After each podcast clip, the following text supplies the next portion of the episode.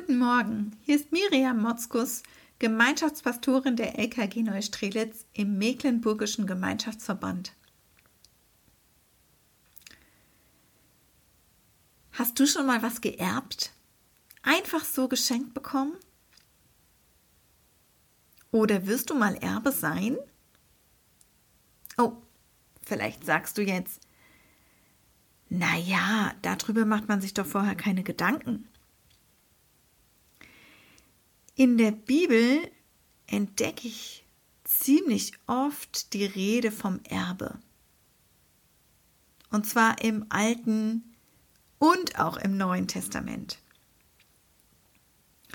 Im Epheserbrief Kapitel 1, Vers 11 lese ich, in ihm, also in Jesus, sind wir auch zu Erben eingesetzt worden. Wusstest du das? Du bist nicht nur in Anführungsstrichen Strichen nur ähm, gerettet und dir wurden deine Sünden vergeben und der Weg zu Gott ist frei. Nein, Paulus sagt, du bist zum Erben eingesetzt worden. Du bist ein Erbe. Und die Bibel redet an vielen Stellen über dieses Erbe.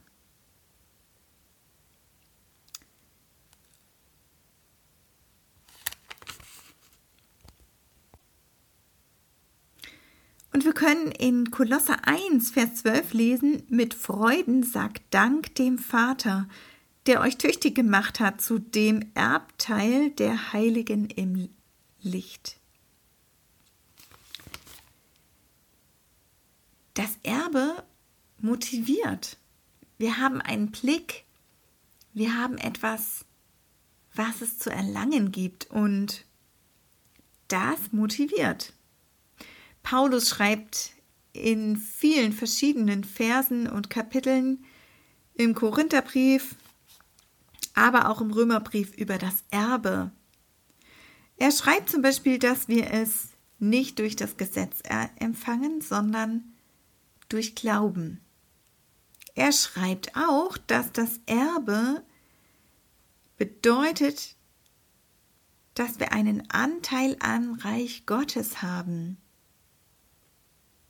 Das ist das Erbe, das Gott für uns bereithält. So schreibt Paulus. Unser Erbe ist gleich ein Anteil am Reich Gottes. Und Paulus schreibt, es ist unvergänglich. Ich bin wirklich gespannt und ich finde es total interessant, mich damit auseinanderzusetzen. Im Römerbrief Kapitel 8, Verse 16 und 17 lesen wir noch mehr von diesem Erbe. Oder in der Apostelgeschichte Vers, Kapitel 20, Verse 32. Auch der Hebräerbrief schreibt von dem Erbe, das uns zuteil werden soll. Hebräerbrief 1, Vers 14 oder 6, Vers 12 und Vers 17. Im Hebräerbrief lesen wir, dass das Erbe das kommende Heil ist. Und der Epheserbrief sagt, dass wir schon jetzt Anteil an diesem Erbe haben, nämlich durch den Heiligen Geist. Da sagt Paulus, dieser Heilige Geist ist das Unterpfand, also eben das schon jetzt unseres Erbes. Es ist sozusagen die Vorausgabe, die uns ganz sicher sein lässt, dass wir es durch Jesus Christus erhalten. Und in Offenbarung 21, die Verse 1 bis 7, dürfen wir einen größeren Einblick in dieses versprochene Erbe werfen.